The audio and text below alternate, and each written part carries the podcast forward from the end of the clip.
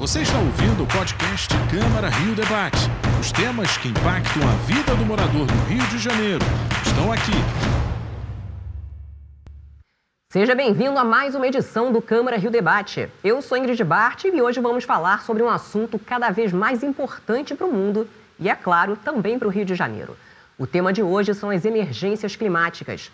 Para isso, eu recebo três convidados no programa de hoje.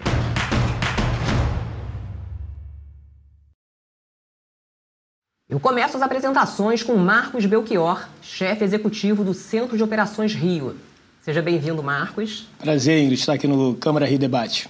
Também participa do debate a professora de Engenharia Ambiental da Universidade Veiga de Almeida, Viviane Japiaçu, que, é, que coordena o projeto Que Chuva é Essa? que desenvolve pesquisas e ações voltadas para diminuir os riscos de desastres ligados às chuvas extremas. É um prazer recebê-la aqui, Viviane. Prazer é meu estar aqui para conversar sobre esse assunto. Obrigada pelo convite. E para completar o time de entrevistados, Renata Grace, geógrafa e pesquisadora do Observatório de Clima e Saúde e do Laboratório de Informação em Saúde da Fiocruz. Seja bem-vinda, Renata. Obrigada, o prazer é meu em estar aqui. A impressão de que temporais têm ocorrido com mais frequência no Rio de Janeiro foi comprovada por um estudo do Centro de Operações do Rio.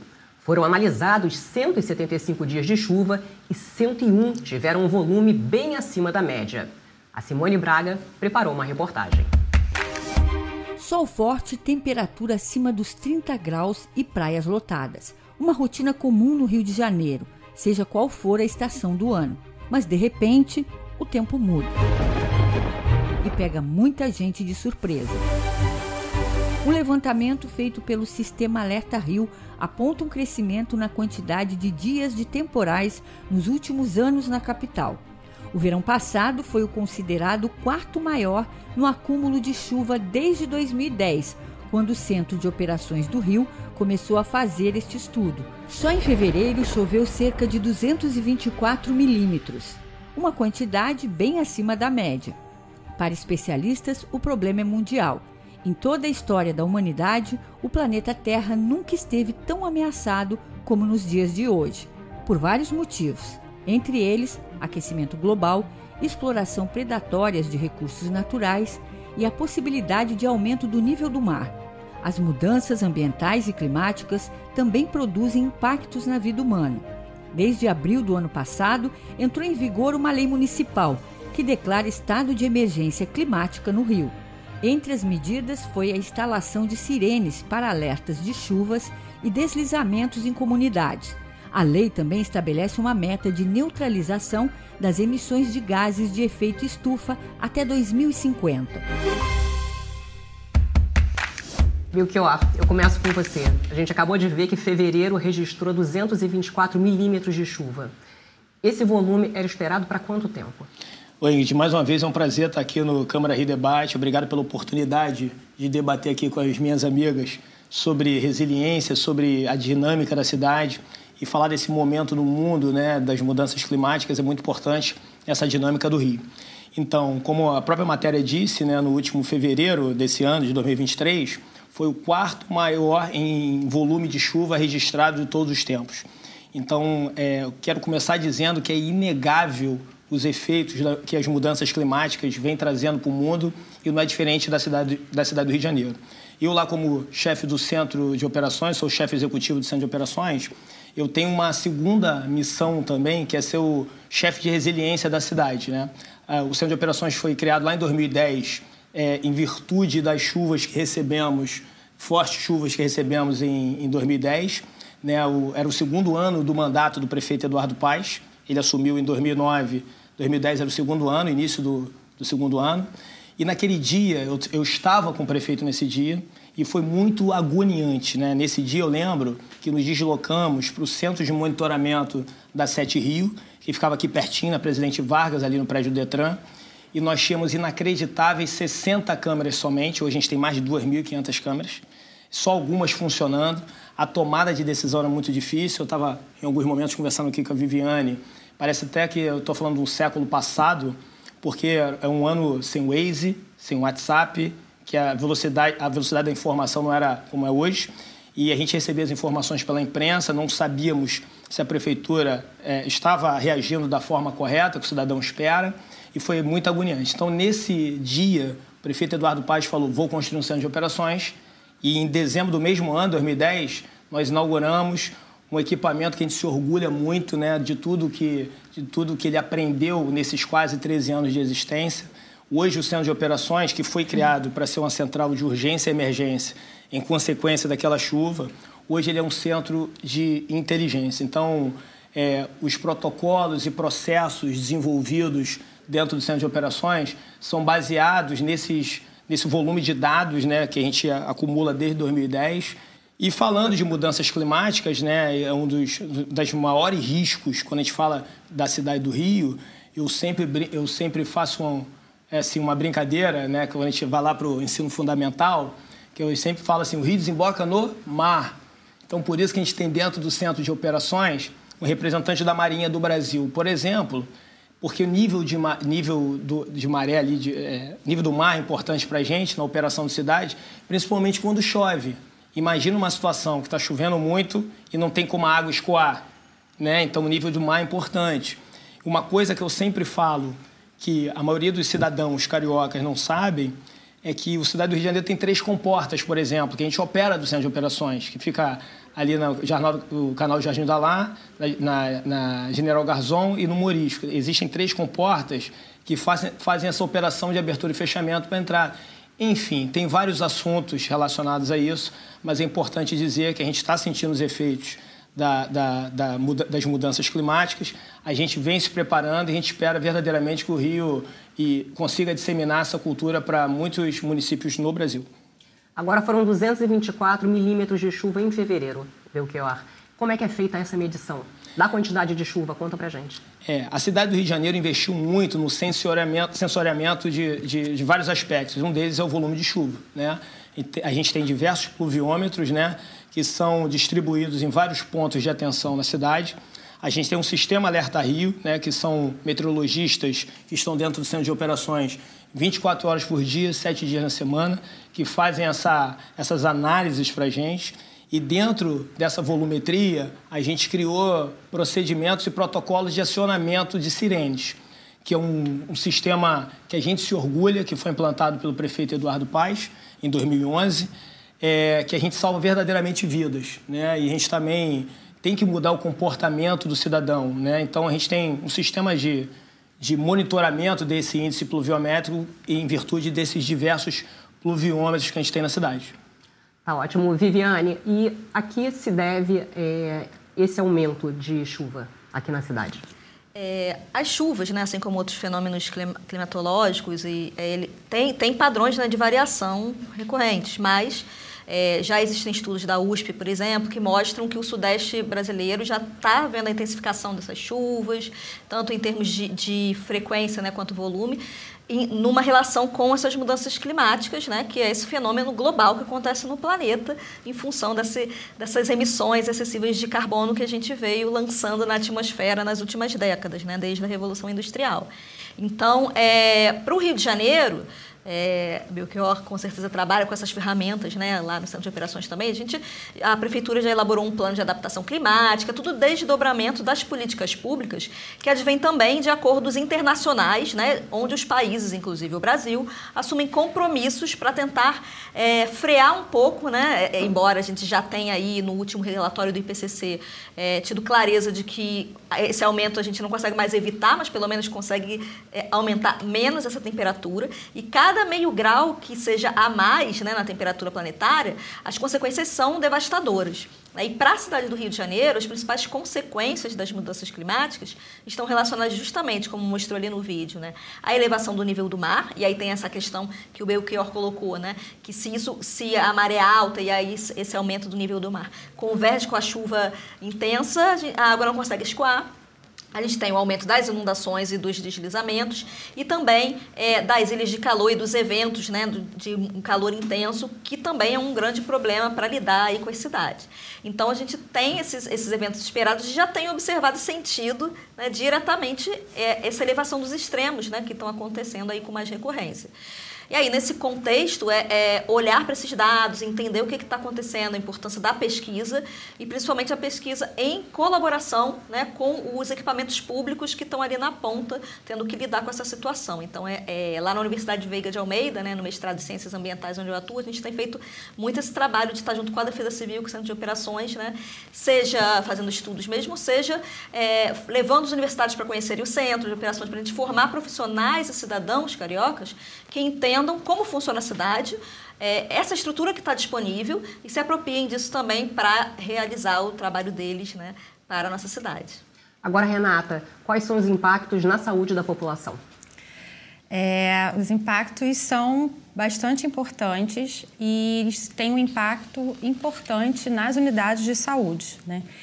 É, a gente tem, num, numa situação em que a gente vai ter um excesso de chuvas, a gente tem deslizamentos, então a gente vai ter, é, quando a gente tem movimentação né, de, de massa, a gente vai ter esses deslizamentos e aí a gente tem é, as situações muito graves de pessoas que vêm a óbito mesmo imediatamente e as pessoas depois que ficam afetadas é, porque quebraram é, algum membro, né? Muitas, muitas, em muitas situações que se chove muito, as próprias unidades de saúde ficam sem condições de estar atuando, porque elas ficam inundadas ou por, um próprio, por algum deslizamento também. Né? Então, tem esse impacto também nas unidades de saúde. É, quando a gente tem esse excesso de chuva, a gente tem, a gente, em muitos casos, né? É, quando é, a política pública não está muito adequada, as inundações são piores ainda, e quanto mais inundação, mais chance da gente ter leptospirose, hepatite A. É, e aí é, a gente vai tendo todo, todo esse impacto com relação às inundações. Mas a gente tem outros eventos extremos, né? A gente tem os eventos de ondas de calor também. E as ondas de calor, elas vão ter outros impactos é, na saúde das populações, né? Por exemplo, pessoas que já têm problemas de saúde, né, já têm alguma comorbidade, elas são mais impactadas. É, grávidas também são mais impactadas, né? Então, assim, é uma gama muito grande quando a gente trata desses eventos extremos para além do momento que acontece o evento, né? Porque tem aquele momento que está acontecendo o evento. O evento de inundação a gente identifica bem mais rápido, né? O evento de onda de calor a gente demora um pouco mais para conseguir fazer o diagnóstico, levantar essa informação, né? Porque a gente tem que ficar medindo, identificar, né? Se realmente houve uma onda de calor, se ela se manteve. É, então a gente demora um pouco mais para fazer esse diagnóstico desse apontamento desse evento extremo, né? É, e aí, para além desse momento daquele daquela situação de emergência que tem que ter uma atuação importante ali na prefeitura, tem o pós-desastre. E que a gente tem tratado pouco, né? Muitas pessoas é, identificam, né, assim, nas visitas de campo, é, questões de saúde mental, né? Porque as pessoas que moram em áreas de risco e às vezes nunca tiveram uma situação que achavam que, que poderiam estar nessa situação de risco e começam a ter esse impacto, essas pessoas acabam desenvolvendo problemas graves é, de saúde mental, né? Elas precisam ser acompanhadas. E isso não é muito bem acompanhado nos pós-desastres de uma maneira geral.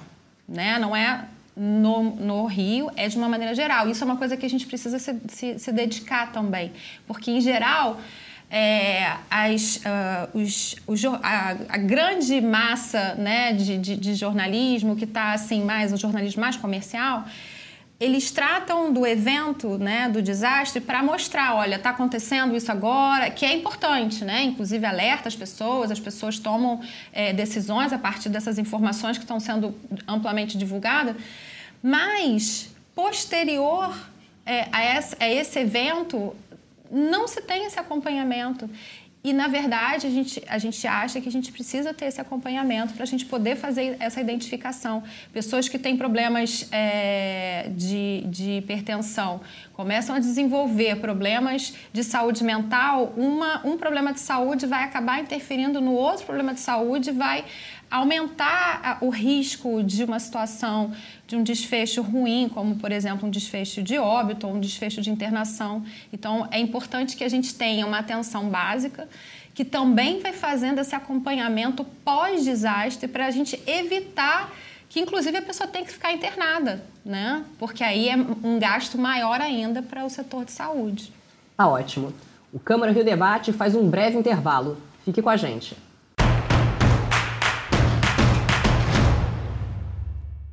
Câmara Rio Debate está de volta e hoje estamos conversando sobre emergências climáticas no Rio de Janeiro. A gente preparou uma arte que a gente vai jogar aqui no telão com informações sobre as maiores temperaturas desse ano e sensações térmicas também.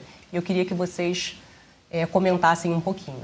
No dia 4 do 2 né, de 2023 agora, bateu 41,1 graus de temperatura e nesse mesmo dia a sensação térmica foi de 58 graus. Né? E vale também para o dia 15, em que a temperatura foi 40,3 e a sensação é, térmica de 54. E a gente tem aqui umas outras referências com relação à temperatura no dia 31, que foi de 39,6, e a sensação térmica agora num outro dia, que foi de 51,1 graus também. É, Marcos, é, eu queria que você me falasse é, por que essa diferença tão grande entre sensação térmica e temperatura aqui na cidade do Rio. Então, gente, é até bom que a gente vai discutir sobre isso. Eu olho para essa arte, isso me traz algumas observações. Acabei de falar para você aqui que esse fevereiro foi o quarto mais chuvoso dos últimos anos, de todos os tempos, melhor dizendo.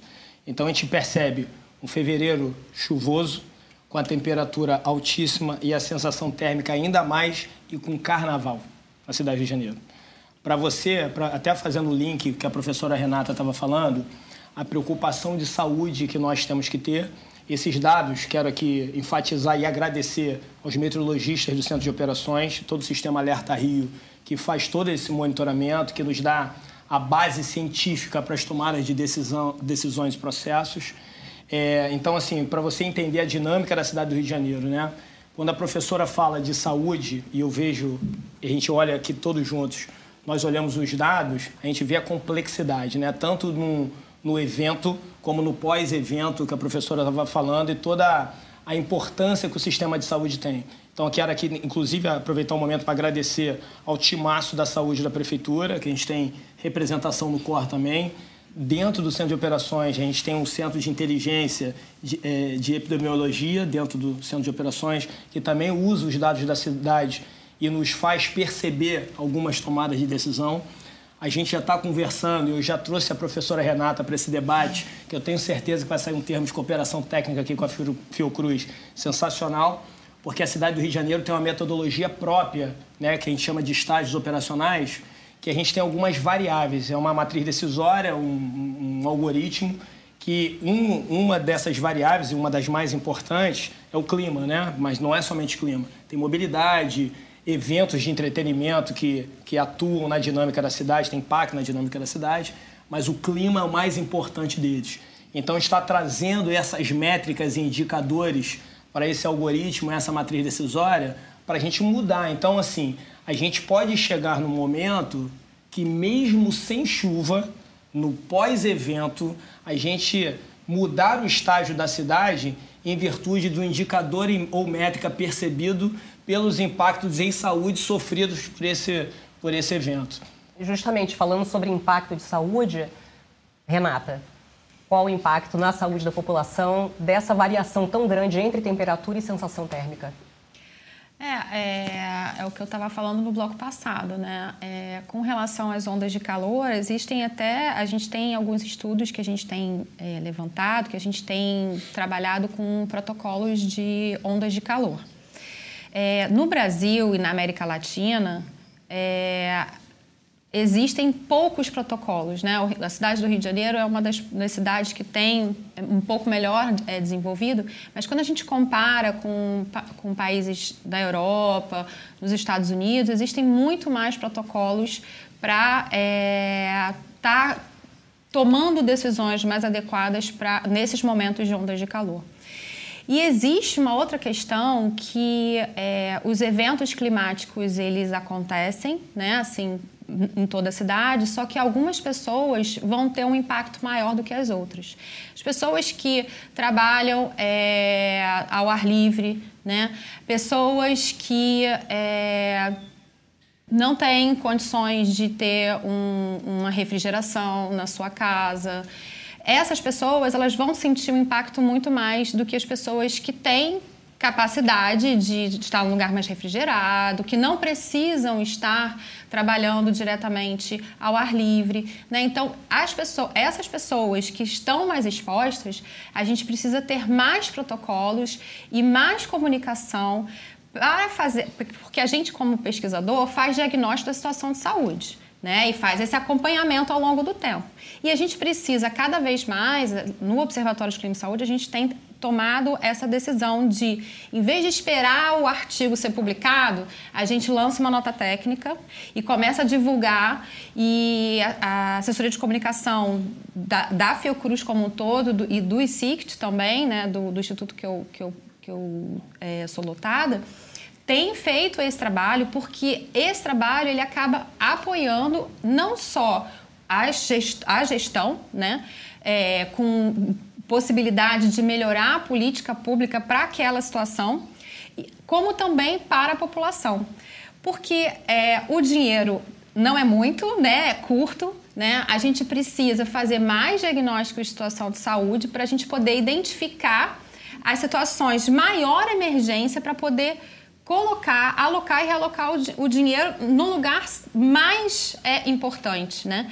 É, e aí a gente acaba, inclusive, gerindo o, o, o, recurso público de uma maneira melhor quando a gente tem esse levantamento dessas informações. Né? Daí, na, oh, Viviane, a importância desses estudos que você estava falando com relação ao bloco anterior. Né? Eu queria que você me falasse o que, que é, na prática, o projeto de vocês, Que Chuva é Essa?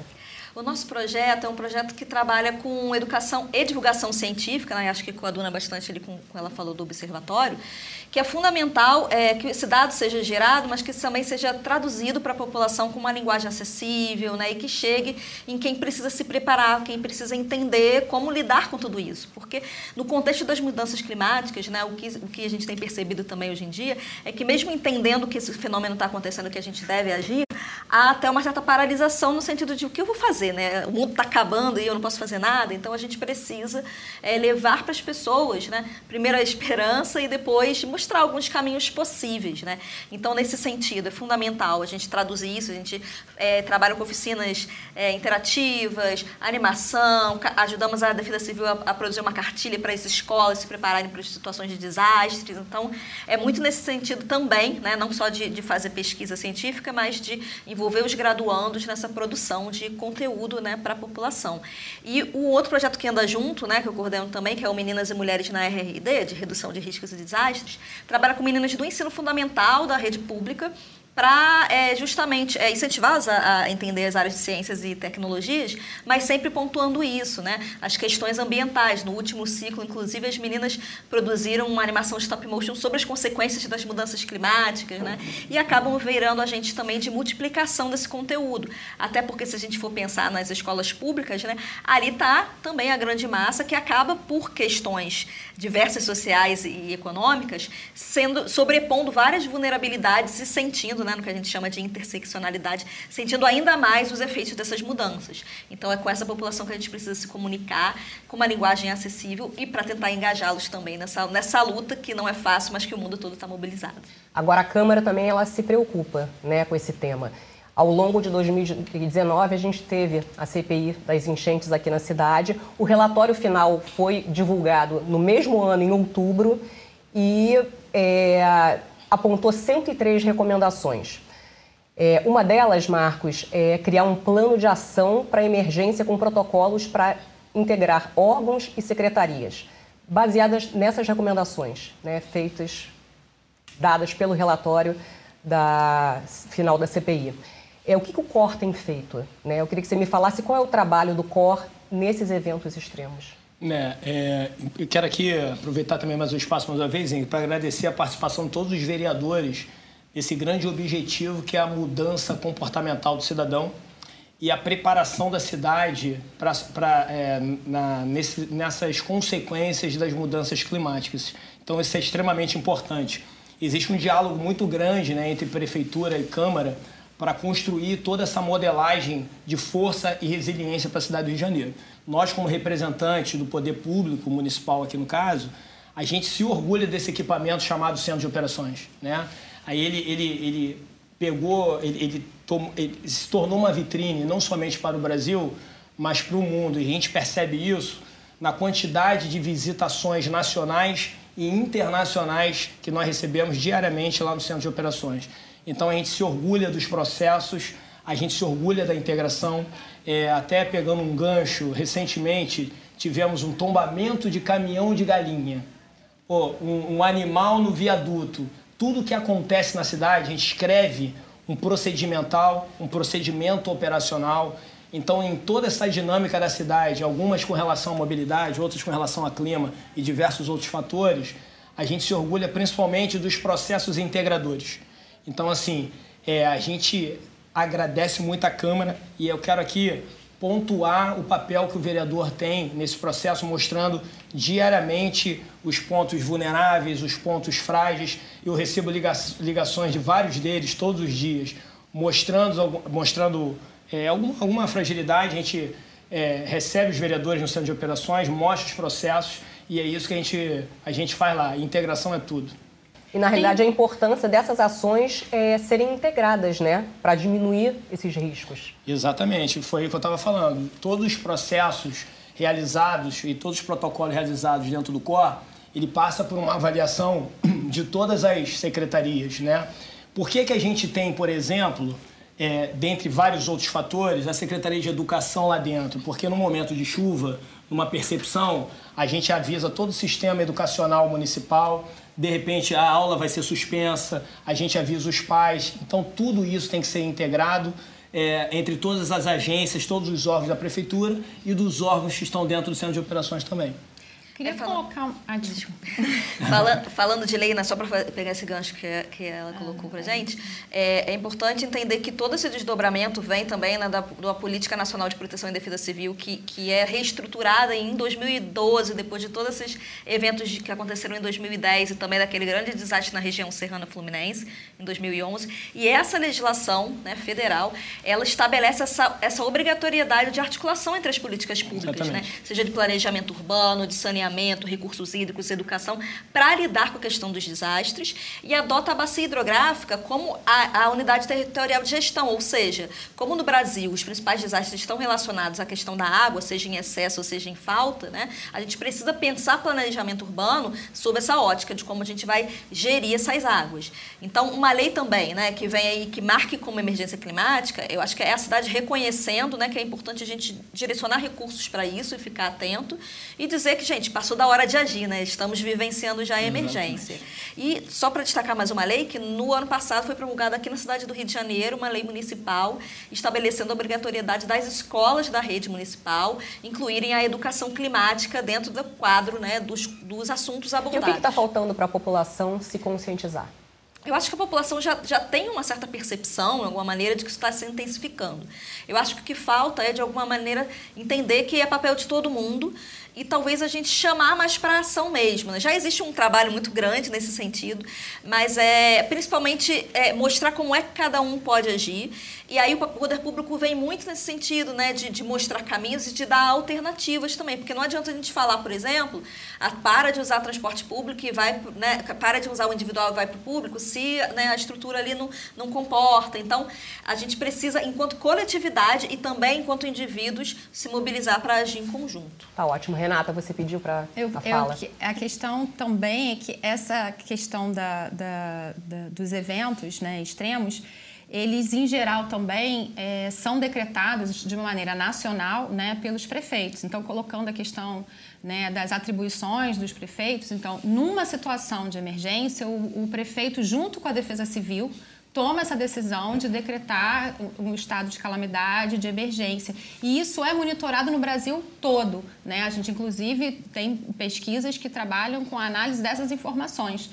E isso é muito importante, porque a partir daí os, as, as prefeituras elas acabam recebendo recurso federal para poder apoiar as medidas é, necessárias e urgentes naquele momento. Mas a situação de você decretar estado de emergência climática, ela vai além da questão é, de um deslizamento de terra, de uma inundação. Eu acho que esse, essa, essa decretação de um estágio de, de é, decretação de emergência climática é, significa dizer que a cidade está tentando se é, é, prever a situação de risco muito grave né, e tentar fazer medidas para adaptar aquela cidade, né, para aquela cidade poder é, mesmo numa situação de evento extremo, ela não ser tão impactada, principalmente com relação à perda de vidas.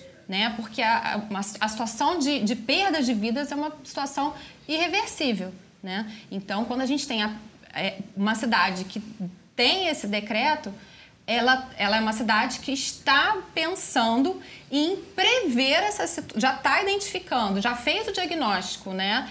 Que a situação vai está ruim e vai piorar, mas também está pensando em que, que políticas públicas a cidade vai poder fazer pensando nessa situação que a gente está vivendo já Ô, e se intensificando cada vez mais. Ô, professor, até para quem está nos assistindo, Ingrid, eu acho que é, a, a lei promulgada a, de emergência climática não tem relação com desastre natural.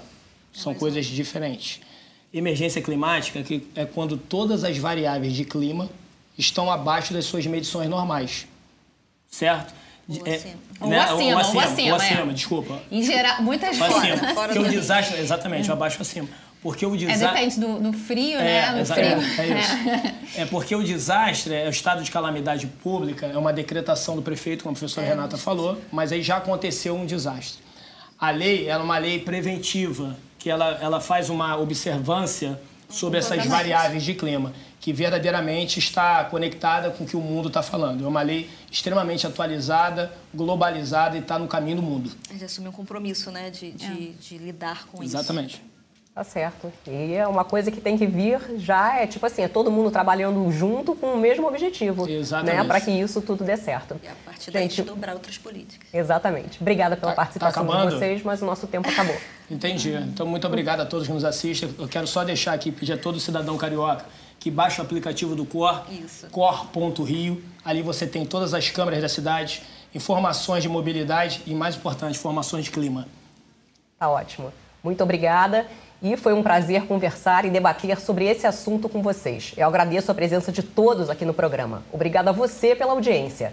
Só para lembrar, você pode acompanhar o conteúdo deste programa e muitos outros nos podcasts da Câmara na sua plataforma de áudio favorita. Veja também outras notícias nas nossas redes sociais em câmara.rio. O Câmara Rio Debate de hoje fica por aqui. Até a próxima. Tchau, tchau. Você ouviu o podcast Câmara Rio Debate. Acompanhe as notícias sobre a Câmara do Rio em nosso site câmara.rio e nas nossas redes sociais, arroba Câmara Rio.